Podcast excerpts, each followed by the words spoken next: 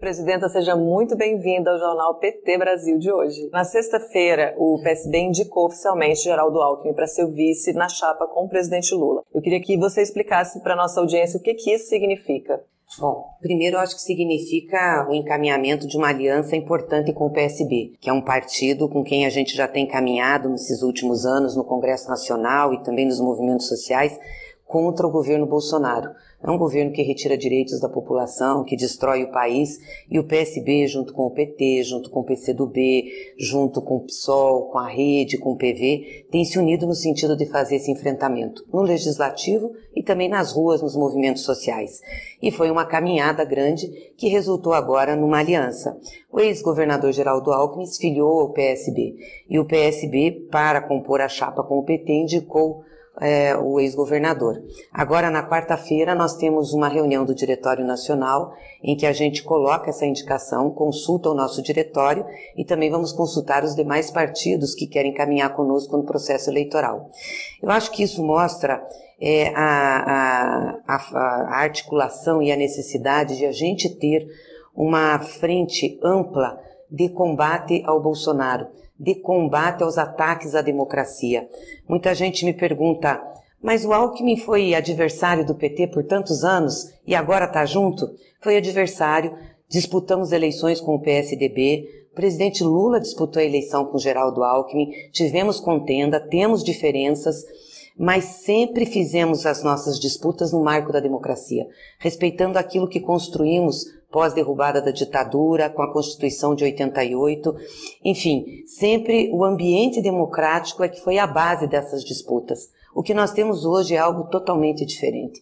Nós temos um ataque sistemático à democracia, às instituições, às conquistas que nós tivemos na Constituição de 88, e é importante resolver isso na política. Então, todos os setores que estão contra essa barbárie, contra essa ofensiva de Bolsonaro, da extrema-direita, né, desse fascismo, têm que estar unidos. É claro que a gente vai discutir muito e para nós é fundamental a centralidade do nosso programa é a vida do povo, disso a gente não abre mão, mas essa frente pela democracia, ela é importante para que a gente possa vencer esse estado de coisas no Brasil. É, se nós não tivermos democracia, nós não vamos conseguir construir um país melhor para o povo brasileiro. E uma aliança extremamente democrática, né? costurada aí com muita conversa, muito debate, adversários, mas não inimigos.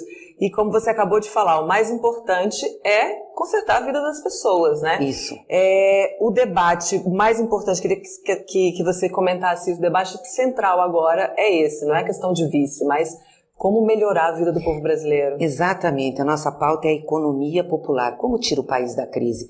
Como as pessoas voltam a ter renda, a ter emprego, a poder ir no supermercado e conseguir comprar a comida que precisam? Hoje as pessoas compram menos comida porque não tem dinheiro suficiente, comem menos e já tem gente passando fome. E saiu dados aí recentes que mostram que 19 milhões de pessoas passam fome no Brasil. Nós já tínhamos vencido isso essa coisa horrorosa, né? Ter um país como o Brasil, produtor de alimentos, rico, o povo passando fome não faz sentido. Então é sobre isso que nós temos que falar com o povo brasileiro. É, é sobre como debelar a inflação que voltou, como ter renda, ter emprego, a caristia não pode continuar, como a gente ter combustível barato, sendo que o país é um dos maiores produtores de petróleo do mundo. Então, essa é a pauta essencial. É por isso que a gente tem que buscar um amplo movimento é, em torno do presidente Lula, do ex-presidente Lula, que já governou esse país, já mostrou que tem saídas para as crises, saiu da presidência com 87% de ótimo e bom na sua aprovação, é o único que tem condições hoje de comandar, de coordenar um movimento para tirar o Brasil da crise. E falando em Lula, ele tá, vai estar tá essa semana aqui em Brasília. Queria que você contasse pra gente como é que vai ser essa passagem por aqui, o que, que vai acontecer.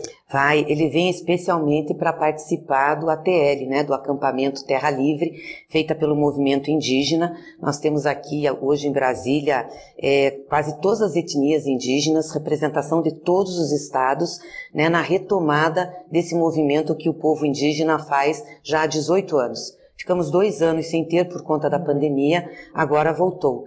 E voltou com, com uma necessidade de luta ainda maior do que nos anos anteriores, porque a ofensiva do governo Bolsonaro contra as populações indígenas, contra o meio ambiente no Brasil é uma coisa pavorosa.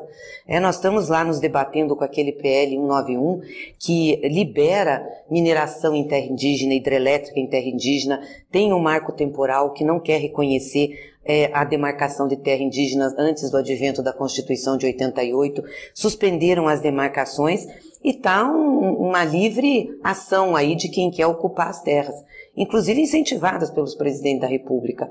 E isso está gerando uma situação dramática para a população indígena. Né? Aumentou a mortalidade, hoje não tem mais assistência à saúde nos distritos sanitários indígenas, não tem uma política estruturada, a FUNAI não faz a proteção. Então é um grito muito grande do, da, da população indígena que está fazendo aqui em Brasília, faz todos os dias aonde está, e o presidente Lula vem exatamente para conversar e para apoiar a luta da população indígena. O presidente Lula sempre teve muito compromisso é, com a questão da demarcação das terras, com os direitos, com a questão da saúde, da educação, sempre teve uma relação muito é, é, aberta com a população indígena e nós precisamos retomar isso no Brasil. Não pode estar acontecendo o que, o que está. Tem aí o PL de liberação dos agrotóxicos. Quer dizer, é uma tragédia para a questão ambiental e para os povos indígenas. Então, o presidente Lula vem reafirmar seu compromisso. Nós entendemos que não precisa esse tipo de intervenção, né, esse tipo de ação da morte, como nós estamos chamando do governo Bolsonaro, para o país se desenvolver ou para as regiões, como a região norte, onde tem é, uma grande concentração da população indígena se desenvolver. O desenvolvimento pode levar todos, todos juntos, com a proteção, com os direitos, e é isso que nós queremos. Presidente, falando em mobilização, eu queria que você comentasse um pouquinho também sobre a importância da criação dos comitês populares de luta. Todo dia que no Sim. jornal a gente mostra uma experiência em alguma região do país. A gente tenta contemplar todas as regiões. Hoje, por exemplo, a gente vai falar de Sergipe. Uhum. Fala um pouquinho sobre a importância desse momento de mobilização. Então, os comitês, eles têm a função de chamar a atenção da população para as lutas que nós temos que fazer agora no Brasil. É, nós estamos num ano eleitoral, é certo, então temos uma oportunidade de mudar o estado de coisa que está aí, mas nós temos que dizer para o povo brasileiro o que está acontecendo e como a gente tem que se organizar para mudar isso. Nós podemos mudar o preço da gasolina, nós podemos baratear os alimentos, nós podemos ter emprego novamente, ter renda, ter condições melhores para o povo. Basta querer, isso é uma vontade política. A vontade política do Bolsonaro não é nesse sentido. A vontade política do Bolsonaro é para retirar direitos.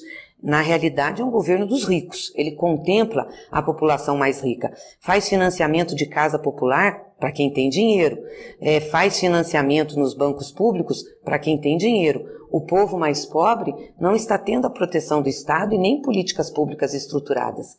Eles estão utilizando políticas que nós fizemos em nossos governos, como é o caso do Bolsa Família, que eles mudaram de nome. A única coisa que eles continuam fazendo pela população mais pobre. Ainda assim, o fazem com uma visão eleitoral, porque eles implantaram um novo nome e colocaram que o projeto só vai até dezembro desse ano. Ou seja, não é um programa, um, uma política pública estruturada, continuada, que tenha foco para realmente debelar a pobreza e a miséria. Não, é um projeto eleitoral. Então nós temos que denunciar isso. Os comitês populares servem exatamente para isso para as pessoas que têm consciência, para a nossa militância, base social, poder se organizar e poder formar uma rede, passando informações para as pessoas, informações verdadeiras.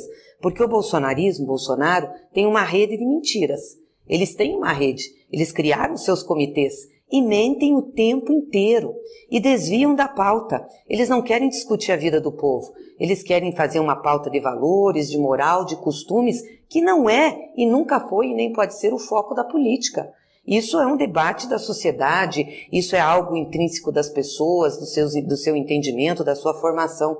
O que um governo tem que fazer é discutir quais são as políticas públicas que melhoram a vida do povo e dão desenvolvimento ao país. Então, para combater essa rede de fake news do bolsonarismo, nós temos que fazer uma rede do bem, a rede da verdade. Por isso que a gente lançou os comitês populares de luta, né, uma plataforma onde as pessoas se inscrevem, se organizam territorialmente, se organizam pela internet, recebem informações, fazem o debate público e também lançamos através do site do presidente Lula o Verdade nas redes, o Verdade na Rede, que é exatamente uma plataforma para as pessoas denunciarem as fake news, para que a gente possa aí atuar juridicamente e também politicamente nesse combate, é, traz lá todas as respostas às fake news que eles colocam em circulação contra a gente é, e serve também de vacina que nós lançamos uma grande campanha de vacinação agora, vacinação contra fake news. Né? Estamos finalizando a vacinação da Covid, então é vacinação contra fake news. Porque tudo que vem do Bolsonaro é mentira, tudo. Ele mente da sobre dados oficiais do governo, ele mente sobre as políticas públicas, ele mente sobre o PT, ele mente sobre Lula, é, e vai passando. Então, nós temos que fazer uma ofensiva, uma frente em relação a isso um integrante de um comitê de luta lá do Mato Grosso falou que a gente tem que atuar nas ruas, nas redes e na raça. Muito obrigada, presidenta, pela sua é participação hoje aqui no Jornal PT Brasil. Obrigada, um abraço, pessoal.